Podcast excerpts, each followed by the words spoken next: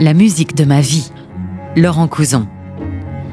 Chers amis, bienvenue dans ce nouveau numéro de la musique de ma vie, l'émission où l'on parle de notre amour pour la musique classique, en partageant avec vous les musiques que l'on aime, en essayant un temps de vous faire rêver et vous évader. Alors j'ai reçu dans cette émission des écrivains, des réalisateurs, des animateurs, des actrices et des acteurs. Il était temps, et ce sera un rendez-vous régulier, je m'y engage, que je reçoive des compositeurs, des vrais, en chair et en os, parce que oui, ils ne sont pas tous morts. Ici, on aime défendre le patrimoine exceptionnel, intemporel de la musique classique pour le faire découvrir aussi à ceux qui ne le connaîtraient pas. Mais je rappelle à chaque fois que la musique classique, la musique pour orchestre, pour les instruments acoustiques est bien vivante. Et vous allez découvrir autour de cette table quatre musiciens de grand talent qui perpétuent cette tradition d'écriture et qui nous fera encore rêver pendant des siècles et des siècles.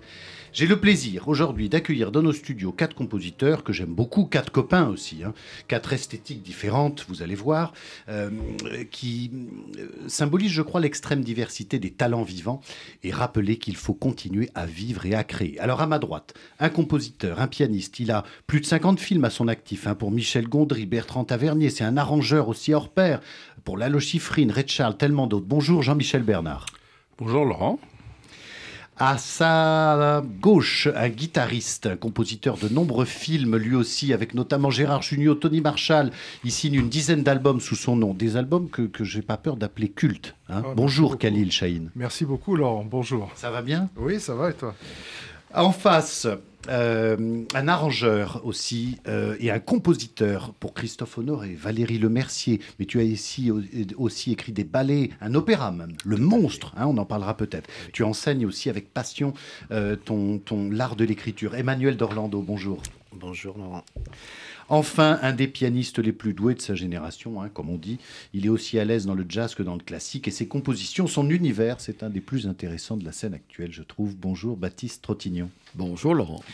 Vous allez bien tous autour de cette table, mes chers amis compositeurs? Très Très très bien. bien. Parfaitement. Alors, c'est le point commun, c'est vrai un peu à vous tous, c'est le, c'est le cinéma. À part peut-être toi, Baptiste, tu, tu as fait des musiques de films déjà? Je- je- De toute façon très anecdotique, mais c'est pas, ça s'est pas développé, non. Ça t'intéresse? Ah oui, oui, bien sûr. tu, tu- tu as envie de le faire aussi parce que la musique de film aujourd'hui, je voudrais parler aux compositeurs qui sont là. C'est un passage obligé quand on est un compositeur. Est-ce qu'on arrive à vivre en tant que compositeur si on ne fait pas de la musique pour l'audiovisuel? Jean-Michel Je pense que c'est compliqué parce qu'on voit la difficulté qu'ont les compositeurs contemporains. Euh, euh, J'en connais bon nombre et de grands talents, que ce soit Philippe Scholler, Régis Campo, enfin il y en a, il y en a énormément.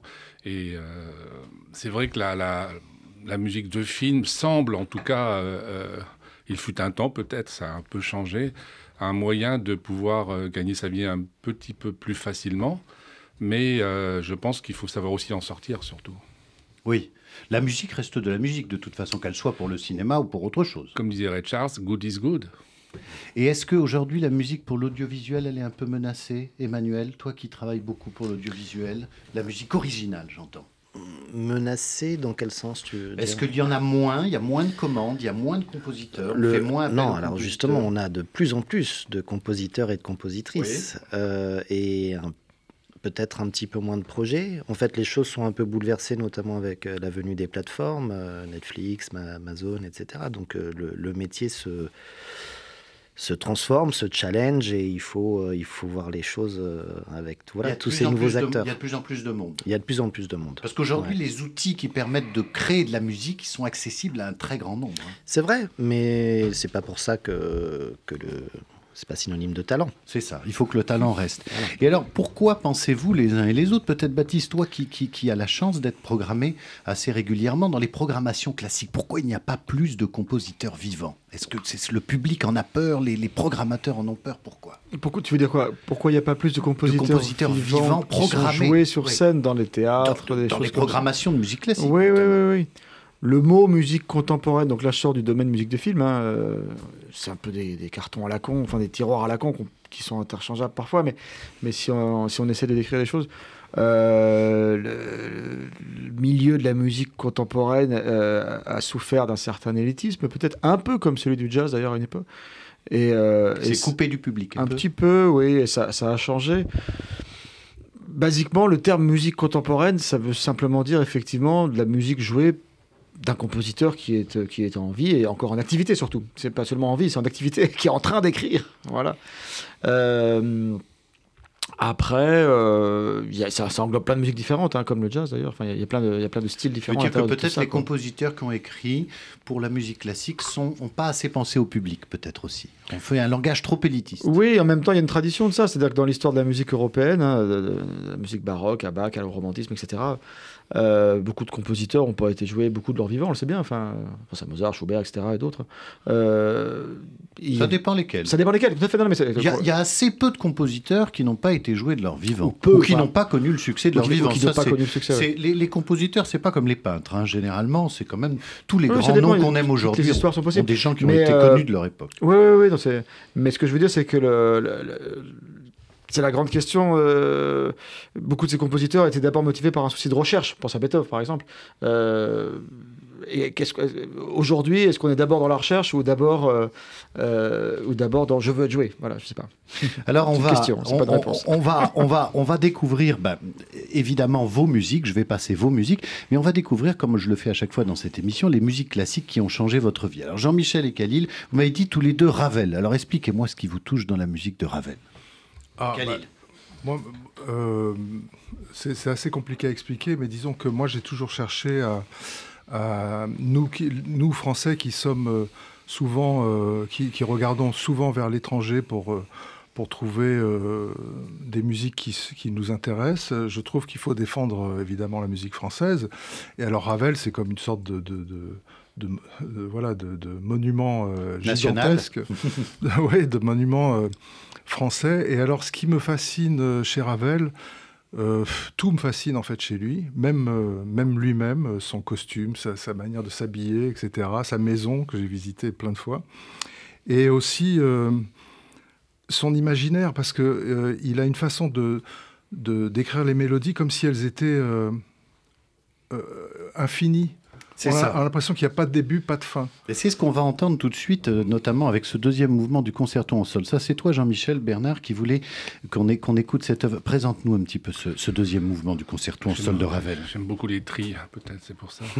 Mais euh, je pense que le, moi, ce que j'ai aimé dans la musique dès mon plus jeune âge, c'est le jazz. De toute façon, j'ai le conservatoire, mais ce que j'aimais, c'était le jazz parce que bah, mon père en jouait, mon frère en jouait, et naturellement, voilà. Mais c'est la liberté, l'improvisation surtout.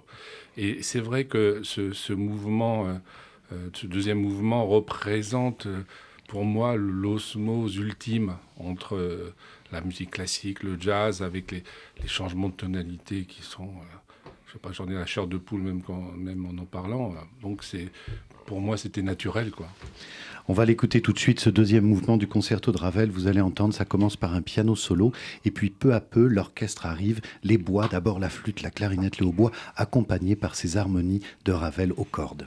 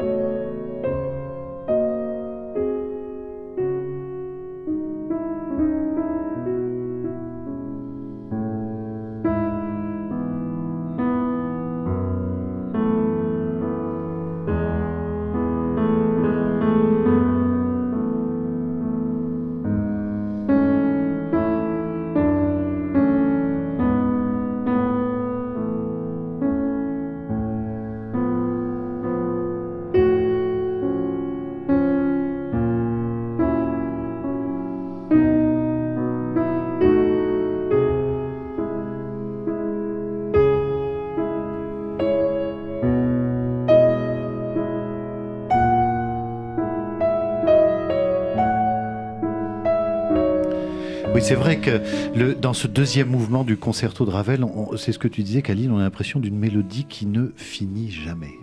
Tu parlais, Jean-Michel, de la, du rapport entre euh, Ravel et le jazz. Et dans le deuxième concerto de Ravel, qui est le concerto pour la main gauche, c'est vrai qu'il y a encore plus un rapport au jazz. Hein. Oui, peut-être que c'est euh, ces relations euh, qu'il avait aussi avec Gershwin, puisque forcément... Il admirait beaucoup Gershwin. et oui, et, réciproquement, bien entendu. Mais ils, se sont inspirés l'un l'autre, finalement. C'est très intéressant de, de, voir cette histoire. Puis Ravel passait son temps dans les clubs de jazz. Il adorait ça. Comme Sanson François, un autre, enfin, en tant que pianiste, c'était pas un compositeur, mais euh, lui aussi est passé. donc euh, voilà, le, jazz et le classique, ça a toujours été euh, quand même les, pas les frères ennemis, mais l'attirance mutuelle les uns voulaient improviser et les autres voulaient avoir la rigueur euh, des classiques. Alors toi, Khalil, tu es un jazzman, alors c'est peut-être pour ça que tu m'as demandé d'écouter de, un extrait du deuxième concerto de Ravel. Là. Et ce, ce concerto, qui est un concerto assez unique dans l'histoire de la musique, parce que c'est écrit pour la main gauche euh, uniquement. Tu peux nous expliquer ce qui te touche dans ce morceau alors, Ce qui me touche beaucoup, euh, évidemment, c'est la science à la fois euh, de, l'orchestration et puis la, maîtrise des, euh, des nuances, enfin des, des, crescendo. Par exemple, là, euh, on n'a pas eu le temps de l'entendre, mais dans le concerto en sol, il y a un crescendo absolument magnifique quand l'orchestre rentre. Hein. Et alors là, ce qui me fascine surtout dans ce concerto, c'est qu'on a l'impression que la musique vient de nulle part, comme, de, comme une sorte de magma, en fait. Au début, oui. voilà, et puis que tout d'un coup, tout existe et tout, tout prend forme. Et ça, pour moi, c'est un fantasme absolu. C'est-à-dire que j'aurais aimé faire tous mes albums, tous mes disques, toutes mes compositions de cette manière-là. Et bon, lui, euh, c'est tellement bien fait que c'est magnifique. C'est vrai que ce concerto, c'est une sorte un peu de danse de mort. Et là, j'ai choisi un moment où il y a la transition entre le premier mouvement et puis le mouvement du milieu, qui est un, une sorte de ragtime un peu macabre. Hein. Et c'est vrai qu'on on, y pense parce qu'on sait que c'est la dernière œuvre de Ravel qu'il a pu faire, puisqu'après, il a été malheureusement atteint d'une tumeur au cerveau et il a passé presque les dix dernières années de sa vie à perdre peu à peu ses, facultés euh, euh, physiques. on écoute ce, un extrait du concerto pour la main gauche. Thank you.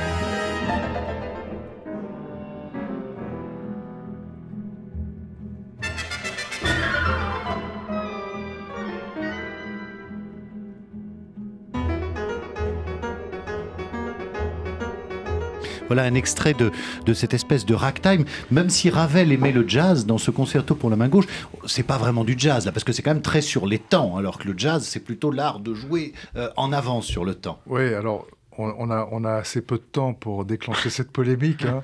donc je vais pas parler de ça, mais moi je suis pas tellement d'accord. Euh, sur le rapport avec le jazz. Je pense qu'il il, aimait sans doute le jazz, mais je crois que tous les grands compositeurs tout au long de, des siècles ont aimé ce que j'appelle moi les, musiques rhapsodiques, c'est-à-dire les musiques populaires qu'ils intègrent, comme bon, bah, fait Brahms et puis euh, Bartok et d'autres. Et donc, euh, il n'y avait pas de raison, effectivement, que le jazz, qui est quand même la plus grande invention du XXe siècle, n'ait pas influencé les compositeurs du XXe siècle, comme euh, Debussy, comme euh, Poulenc et d'autres. Les pianistes, vous avez déjà travaillé ce morceau à une main, avec la main gauche, Baptiste? Moi, je ne l'ai jamais travaillé, non. J'ai travaillé du Ravel chez moi, mais de la musique pour piano solo. Comment on fait pour jouer tout ça d'une seule main, là? C'est un challenge, je pense. Je n'ai jamais ouvert la partition, on mais se retrousse là, on se retrousse la Tu l'as fait, toi, Jean-Michel? Non, je l'ai jamais joué, non.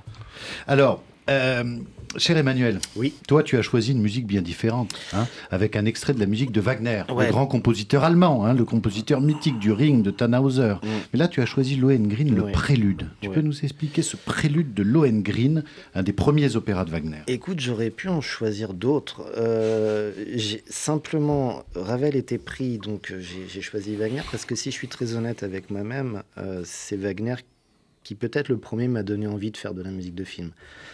Euh, parce que c'est un compositeur qui m'a donné à voir. Et euh, j'ai été un peu élevé par les contes, les légendes, etc. Et donc euh, la musique de Wagner avait cette force évocative euh, quand, quand j'avais 14-15 ans et que je faisais des nuits blanches en écoutant. euh, voilà. C'est ça, c'est la, la musique de film avant l'heure, hein, Wagner. c'est ça. Et, euh, notamment le premier à avoir inventé les leitmotifs, euh, etc. Tous tout, tous ces, ces systèmes qu'on retrouve après dans. Oui, là, Lohengrin, comme, comme tous les opéras de Wagner, c'est vrai que c'est une histoire de mythologie allemande. Ici, c'est Oui. cette, ce- cette histoire de chevalier au cygne Oui. qui va venir au secours dans un rêve hein, de la princesse Elsa. Alors, on va écouter ce prélude de Lohengrin où il y a déjà toute les- la magie de l'écriture wagnérienne, a la, la- tout, le- transparence de l'orchestration, le divisé, chromatisme. euh, les chromatismes, les divisés des cordes, toute cette finesse euh, dès le début en mi, là, comme ça, tout, tout est planant. Il y a, il y a une poésie euh, fabuleuse. ouais. On écoute, c'est au milieu du prélude, le moment où le, le crescendo arrive et puis peu à peu les cuivres vont entrer sur ces cordes, comme tu l'as dit, divisées à l'extrême, Mm. ce qui était absolument révolutionnaire pour l'époque. Tout à fait.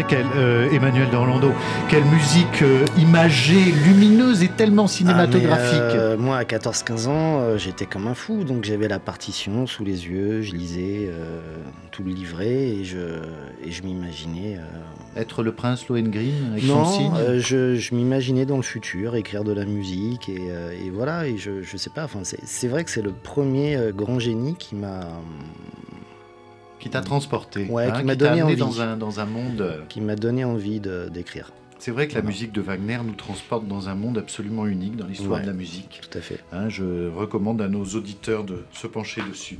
Alors, dernier choix euh, classique, avec toi, Baptiste, euh, cher Baptiste Rotignon, avec Bach. hein. Alors, il y a beaucoup des invités que je reçois ici qui, qui choisissent Bach. hein. C'est vrai que c'est un peu le patron, c'est un peu le père de toute la musique moderne, Bach. Oui, oui, j'ai hésité entre plusieurs choses, entre Bach, Schubert et Prokofiev, pour ne rien cacher. Mais euh, dans, dans ce choix à faire. Et euh, oui, on le sait, c'est pas un secret, euh, qu'effectivement la musique de Bach a structuré le langage de, de la musique européenne, en gros, quoi. Et puis, euh, et moi, elle m'a structuré, effectivement, adolescent, jeune adulte, C'est les, c'est les fondamentaux. Ouais, voilà, et il y a un truc assez éternel. Il y a, y a une phrase de Richter que j'aime bien, je crois qu'il dit un truc, quelque chose comme euh, euh, la musique de Bach tous les jours, c'est un côté hygiénique un peu, quoi. C'est l'espèce de. Euh, et puis moi je suis fasciné dans la musique de Bach par ce mélange entre une extrême technicité, effectivement, qui est totalement inégalée depuis. Mathématiques, presque. Mathématiques, il était numérologue, on le sait, oui, effectivement. Il il y a une espèce de science, voilà, on va pas rentrer dans le détail maintenant, mais on sait qu'il y a une espèce de science qui est assez inhumaine. Si on imagine Et qui pourtant crée de l'émotion. C'est ça qui est et voilà, et en même temps, toute sa musique euh, parle de Dieu, enfin voilà, enfin plus ou moins, enfin les choses profanes aussi, mais bon. Euh, donc il y a un côté très spirituel et très scientifique à la fois. Donc ça, ça, ça cloue le bec à, à la- à cette euh, opposition éternelle. Dernière, au- autre citation aussi que j'aime bien de Sioran, euh, qui, je sais pas si tu la connais. Euh, Dieu, doit, connais, ouais. Dieu, Dieu doit beaucoup à Bach. J'adore, c'est très drôle. je. Bah, on dit souvent que c'était l'homme qui tutoyait Dieu. Alors, tu as choisi justement, parce que dans, dans ce rapport à- entre Bach et Dieu, une, une des cantates religieuses, hein, il y en a beaucoup. Ouais, Celle-là énormément, s'appelle ouais. Gottest Zeit is die Alba. Ben, tu pouvais pas me donner un truc plus facile à dire. Bon, bref, en français, le temps de Dieu est le meilleur des temps. C'est Actus Tragicus, c'est plus voilà, facile à retenir. c'est ça. Et c'est- une cantate qui a, 106. qui, a, qui, a, qui a pour thème la mort. Hein Oui, Euh, c'est gay. Et, et- oui, mais dans, dans cette cantate, il- il il l'utilise un peu comme une acceptation aussi. C'est-à-dire que c'est le temps choisi par Dieu. Et dans cette cantate, les textes aident à s'y préparer avec ordre et sagesse. Hein c'est parce que tu es sage, peut-être, toi, que tu as choisi ce Totalement, morceau. c'est exactement ça, euh, Laurent. ouais. euh, Baptiste. On, est, on écoute un extrait de cette, de cette cantate. On est très loin de hein, Wagner. ça. hein. Hein, voilà. Là, on va entendre l'orchestration baroque typique, hein, bien loin de Wagner, avec, simple, avec les, les flûtes à bec, la viole de gambe, la traditionnelle basse continue euh, qui accompagne les voix solistes des où il y a chanteurs. à la fois un truc très douloureux et, et, très souriant en même temps. C'est vrai, c'est vrai. On écoute cette cantate.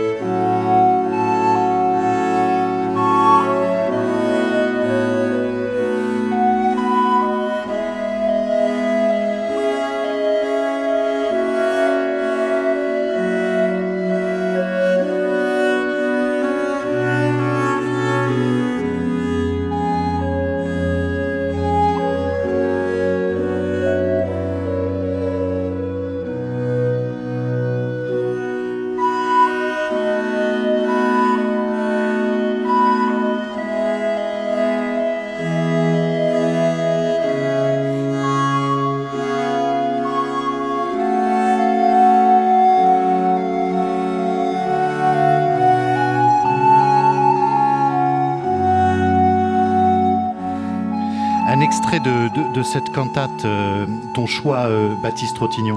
C'est vrai que y a dans cette musique un apaisement, hein, une, une acceptation presque. Et on dit qu'à l'époque de Bach, la flûte à bec exprime la tendresse face à la mort, alors qu'aujourd'hui les collégiens ont plus envie de la fracasser sur la tête. Ça exprime la mort leur- face à la tendresse de leur- de leur, de- sur la tête de leur prof quand il leur demande d'en jouer. D'ailleurs, Oui, j'aimerais oui. bien savoir les uns les autres, qu'est-ce que vous pensez euh, de, cette histoire d'apprendre la flûte à bec au, au collège? Puis de manière générale, qu'est-ce que vous pensez de l'éducation Vous avez tous des enfants, de l'éducation musicale qui est faite au collège et tout ça, les uns et les autres? Faut dire ce qu'on pense. Pense là Ouais, vas-y, vas-y, Baptiste. Parce que ça va faire mal. Non, non, vas-y, il faut Je dire ce pense que l'éducation de la musique en France, c'est un peu une catastrophe. C'est une catastrophe. Pour dire les Pourquoi choses. Pourquoi Ah, pourquoi J'en sais rien. Je dirais que c'est peut-être pas dans la culture, et pourtant on va dire ah oui, mais attends, en France, on a plein. Oui, il y a des grands compositeurs. Ravel est un génie, et d'autres, etc. Euh, la chanson française a fait de très très très belles choses, et plein de compositeurs, etc. Mais le- de ce que j'en connais, j'ai vu. Enfin, moi, j'ai été comme peut-être la plupart d'entre vous, étudiant dans des conservatoires, tata, tata, tata, il y a quelques il y a quelques années, hein, évidemment. Et euh, ce que- le peu que j'observe, je- j'enseigne pas particulièrement, mais le peu que j'observe, c'est euh, on est tombé dans un truc, j'ai l'impression, très démagogique et où en fait la notion de ouais, il faut faire un effort pour travailler la musique, pour apprendre la musique, pour Oui. s'éclater, euh, c'est un peu disparu. On a tous fait des efforts, je crois. Que ce soit Tu- en tant qu'instrumentiste ou la composition. que- Ouais. Oui, je veux dire, quand on. Les, les- je sais pas, les gamins qui veulent faire un sport de haut niveau, ils en chient avant d'arriver à, ça, à on, être. à on faire oublie un- la notion de travail. Toi qui es enseignant aussi, Emmanuel, qu'est-ce que tu en Euh, penses?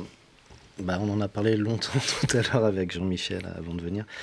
Euh, ouais, je suis un petit peu d'accord. euh, je, pense qu'il y a des choses qu'on fait très très bien et d'autres qu'on fait très très mal. euh, no- notamment, euh, il me semble qu'on il y a effectivement une, une trop bien pensance, euh, un, peu, Mm. un peu racoleuse de, de- de- de faire en sorte qu'il faut que tous les enfants fassent de la musique. Donc aujourd'hui, surtout, il ne faut pas les brusquer parce que ceci, parce que cela. Ah oui, Mais euh, on en oublie la notion du travail et de l'engagement. Effectivement, c'est c'est pas un gros mot est-ce que les travail. professeurs donnent assez envie? Et surtout, est-ce que le programme de l'éducation nationale est bien fait Ça, ça- pour la musique? Euh, Je C'est- sais pas, je pense que chaque professeur peut être aussi libre, euh, en, at- en- en- en tout cas en classe d'instruments, etc. Moi, j'enseigne euh, la, la- la composition à l'image essentiellement, donc euh, les, les- les élèves sont majeurs et, et passionnés de base.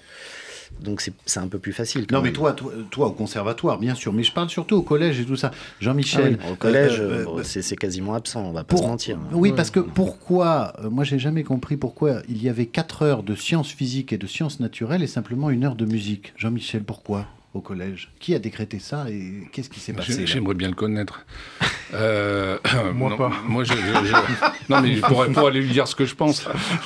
Bah oui. Euh, oui, Voilà, non, qui a décrété re- que- je rejoins ce que dit Baptiste, c'est-à-dire, je, je pense franchement, et ça c'est toujours été mon discours, c'est que le- le- le- le- les Français sont pas un peuple de musiciens à la base. C'est un Oh, peuple, c'était un peuple de littéraires. Si, si, si. Non, Non, mais non, si. non, je, non, je suis pas je- d'accord non plus. non, mais je Bah pense qu'il y a, y a- non, je- toi, Attends, mais c'est Non, intéressant le débat. attendez, mais laissez-moi terminer, enfin, monsieur. Non, je ne peux pas.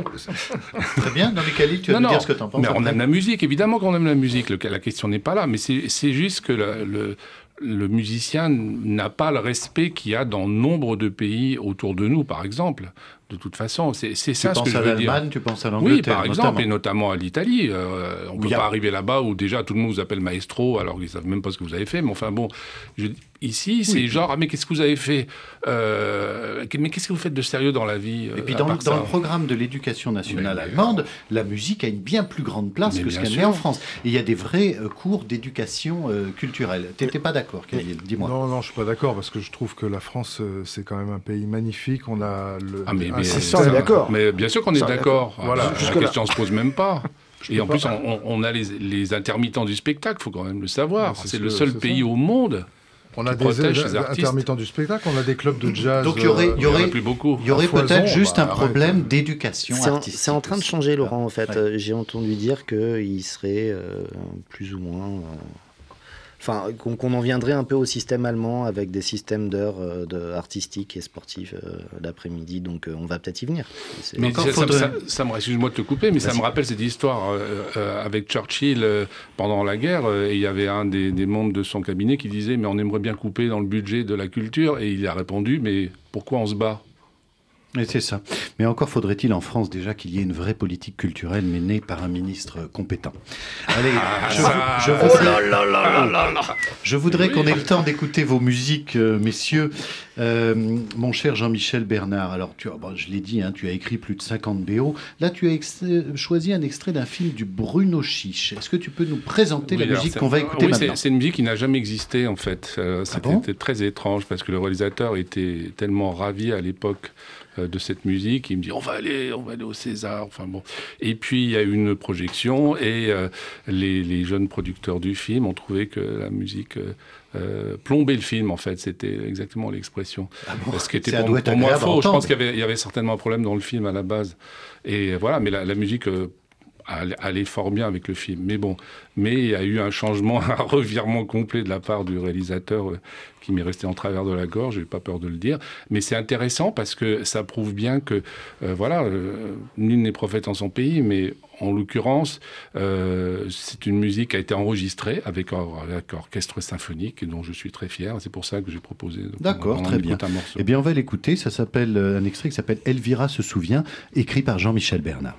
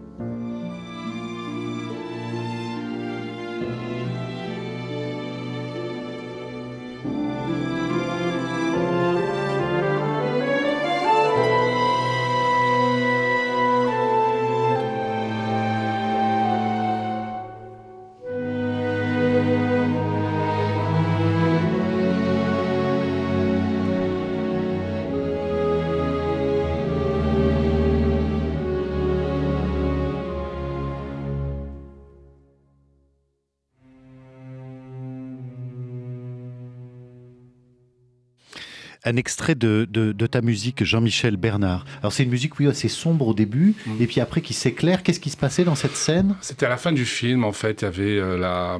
Parce qu'il y a eu de... C'est l'histoire de, de, deux enfants qui ont été changés à la naissance. Euh, c'est pas la, vie est un long fleuve tranquille, mais enfin bon, c'est une histoire assez, assez sombre comme ça. Et puis, euh, donc, il y a la... La, la, mère qui se souvient de tout ça et qui, qui regrette effectivement bon, ce qui s'est passé. Et là, on, c'était été joué par, par euh, Françoise Fabian d'ailleurs. Et voilà, elle se souvient de ça. Il y a, toute cette scène comme ça qu'on voit au loin avec euh, le château et puis les, voilà, les paysages. Euh, D'accord. Alors, on va écouter une autre musique de film maintenant de, de, toi, Emmanuel, Emmanuel d'Orlando. C'est un film qui s'appelle Populaire. Tu peux nous, rappeler brièvement de quoi il parle ce film? Eh ben, Populaire, c'est un film qui se passe dans les années 60 où il y avait des, des concours de, dactylographie. Ah oui, c'est ça. Voilà et euh, interprété par euh, Déborah François et Romain Duris. Donc, euh, et Romain Duris qui devient le, l'employeur de Déborah François l'inscrit à des concours de voilà et elle devient championne du monde, de, dactylographie. Alors là dans l'extrait que tu m'as envoyé c'est le violoncelle qui est à l'honneur. Hein Tout à fait c'est en fait c'est une scène de séparation entre eux donc ils ont une scène d'amour très jolie très esthétique très belle et, et Régis Ronsard, le réalisateur, euh, voulait, euh, voulait quelque chose de, de très incarné, qu'on marque vraiment cette séparation. Le hein. Ouais, c'était bon, cette sensualité euh, évidente. Et puis voilà, donc c'est ce moment, donc c'est un morceau qui s'appelle Pas moi, ce moment où, Romain Duris dit à Déborah qu'il n'aime pas en fait, ce qui est faux évidemment. Mais il fallait qu'il y ait ce côté dramatique, donc qui, qui voilà, qui s'envole vers la fin. Qui on, va, on va écouter cet extrait donc de la bande originale de Populaire, écrit par Emmanuel d'Orlando.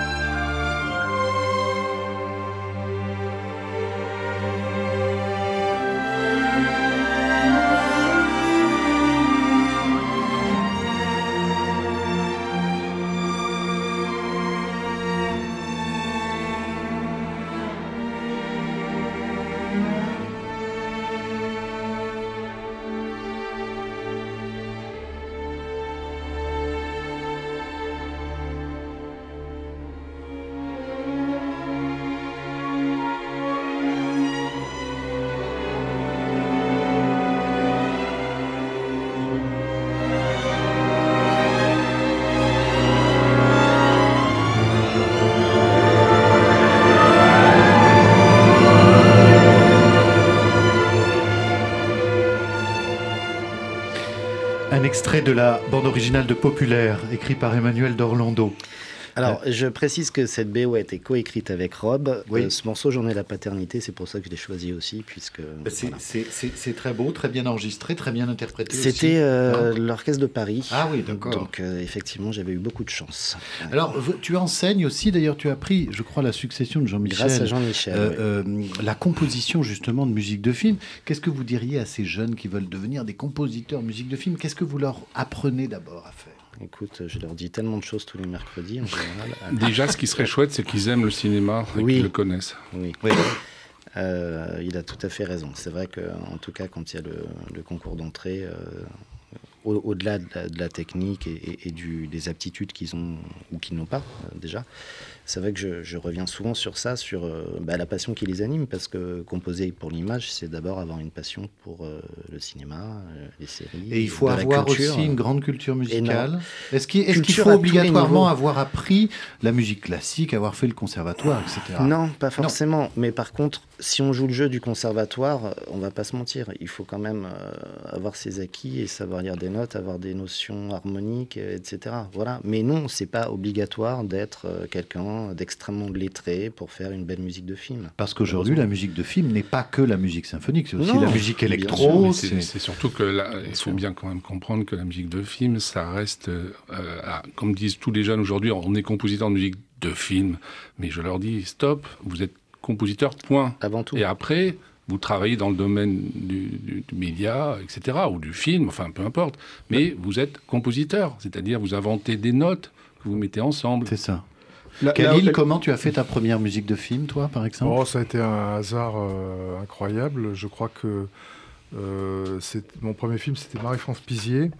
Et on lui avait proposé deux compositeurs. Et on lui avait dit, euh, bah, il y a Shaheen et Yared. Alors il dit, c'est qui ce Red? Je connais pas. donc c'est moi qui... C'est moi qui ai récupéré. Après, quand même, l'art de la petite blague. Sur l'histoire de. ce qui fait quand même, pour reprendre ce que tu disais, Jean-Michel, euh, ce qui fait le... parfois la spécificité du compositeur de musique de, film, je fais exprès, c'est que parfois, effectivement, la musique n'est pas forcément d'une grande richesse en tant que telle. Elle l'est souvent, notamment dans la musique symphonique, effectivement, qu'on vient d'entendre, par exemple. Mais on sait tous le génie parfois de, de, petites choses toutes bêtes qui ont un effet extraordinaire avec l'image. Parce ah que l'important, c'est l'image. Je pense à Inaritu euh, dans, dans Babel avec quelques notes de guitare surmixées. Il y a une puissance émotionnelle. Ou Kubrick, euh, ou Kubrick qui utilise Ligeti avec les deux notes dans les aigus. Bon, ça vient de Ligeti, certes, mais, euh, mais c'est pas grand chose parfois. Ennio Morricone a fait des trucs géniaux avec presque rien parfois. Donc c'est aussi c'est ça qui est intéressant, c'est aussi une possibilité. Mais là, votre point commun, vous êtes tous des compositeurs qui écrivez. Hein. vous écrivez, donc vous avez tous fait, la main, monsieur, vous avez tous, fait des études classiques pour pouvoir écrire ces musiques. Hein oui. Me regarde pas comme ça parce que moi non. Ben, c'est pour ça que je te regardais parce que j'étais pas sûr. En même temps, j'étais en train de dire ça. je me dis, mais Khalil vient de d'autres écoles. Je voudrais dire qu'il y a aujourd'hui un des plus importants compositeurs de musique de film, mon favori en ce qui, enfin, c'est complètement idiot de dire favori puisqu'effectivement il, il y, a tellement de grands. Mais c'est Daniel Elfman et Daniel Elfman, il a, il a pas fait tout ça. Autodidacte. Il est totalement autodidacte et quand on écoute ses musiques aujourd'hui, elles sont génialement orchestrées, sans doute avec. Mais il a, il a, il a, il a des orchestrateurs derrière de, de, talent. J'ai un, un ventriloque. moi, je voulais juste souligner une chose, je te coupe juste, et que Khalil est le type le plus, le plus doué et talentueux et le plus humble que je connaisse. Ah ben ça, je suis d'accord. Donc euh, voilà, il n'y a que lui qui ne sait pas. Euh, mais c'est vachement gentil. Non, mais c'est vrai, je dis pas ça parce que tu es un ami, mais je veux dire, tu as, un talent absolument invraisemblable. Non, mais je, je suis comme, comme tout, ça me touche, mais non, je suis comme tout le monde, j'écris ce que j'entends. Et en fait, c'est ça le, le, le, truc, c'est d'écrire ce qu'on entend, c'est pas d'écrire ce qu'on n'entend pas voilà. Vous voyez, chers auditeurs, qu'il n'y a pas une seule façon d'écrire de la musique, mais qu'il y en a évidemment plusieurs. Ça, c'est important. Euh, euh, Baptiste, on va sortir un peu de la musique de film pour, écrire, pour écouter une de tes œuvres. Euh, et là, c'est pas une œuvre qui est faite pour le cinéma, c'est une œuvre qui a été écrite vraiment pour le, pour le concert. Hein. Tu peux nous la présenter, ça s'appelle Amina. Anima. Anima, pardon, excuse-moi. Anima. oui, c'était ma, bah, c'est ma première et dernière à ce jour, Symphonie j'ai écrit pendant le Covid. ça m'a bien occupé pendant nos, nos, journées à la maison de pneumonie généralisée. Et, euh, euh, et, voilà, c'était en cinq mouvements. C'est une symphonie Oui, oui, c'est-à-dire sans piano. Effectivement, c'est enregistré là par l'orchestre de Victor Hugo Franche-Comté à Besançon. Et euh, voilà, bah, moi j'ai kiffé à l'écrire, donc euh, Alors on je va. pense qu'ils ont kiffé à la jouer. Euh, Et là c'est un petit mouvement très rapide, un petit scherzo très est-ce qu'on appelle un scherzo? C'est-à-dire c'est un mouvement qui Prestissimo va, qui va très Fantastico, vite. si ouais. je me souviens. Je crois que j'avais Prestissimo. Fantastico. Prestissimo, c'est ça va très très très très vite. hein. J'avais repiqué ça à Prokofiev dans la quatrième suggestion diabolique, je crois qu'il y a Prestissimo. après, il y a Fantastico. Prestissimo. Prestissimo, alors là, c'est pas c'est- c'est fessier, fessier. On, est, on, est, on écoute ce, ce mouvement de Anima écrit par Baptiste Trottignon.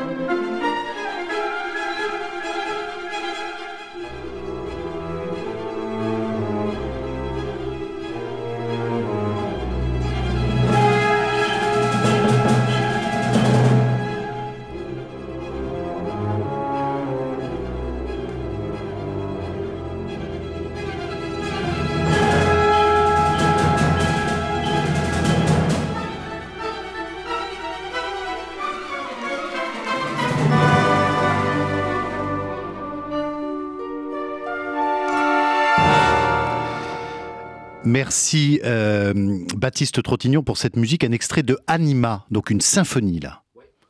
Tu as écrit aussi, je crois, un concerto pour piano.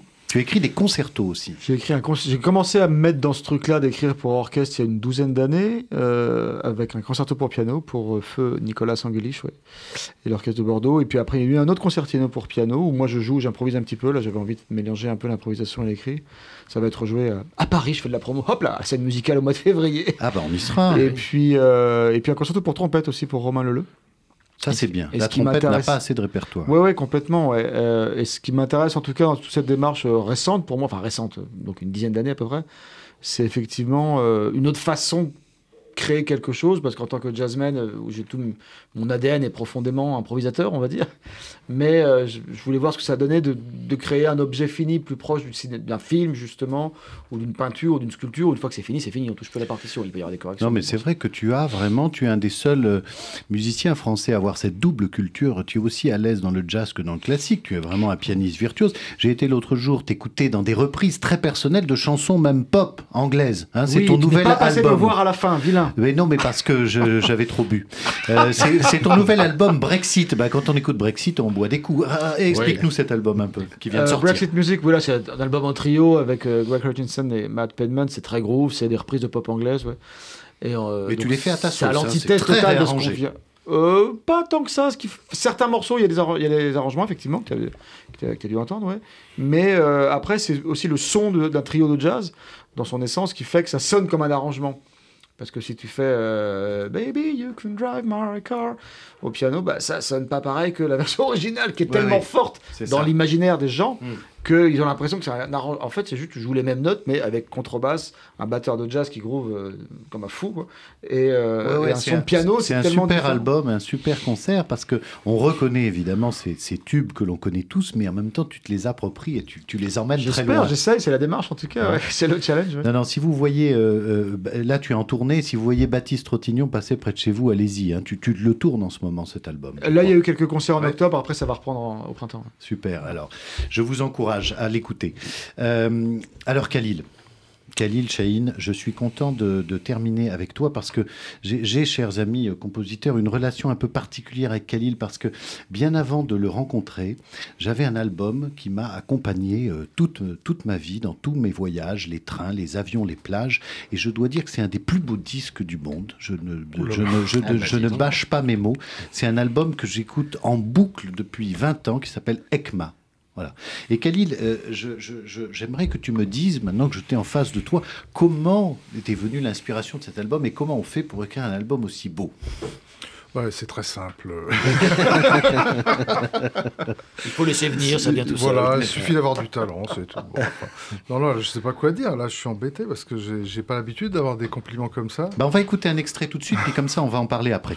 J'ai choisi l'extrait justement qui s'appelle ECMA, où on entend la, la voix, parce que c'est un album incroyable qui mélange à la fois la guitare, l'orchestre symphonique. Il y a des choix de voix qui sont magnifiques. Et, et, et écoutez un peu cette, cette, cette musique, chers auditeurs. Fermez les yeux et écouter ce, chant du désert écrit par Khalil Shahin.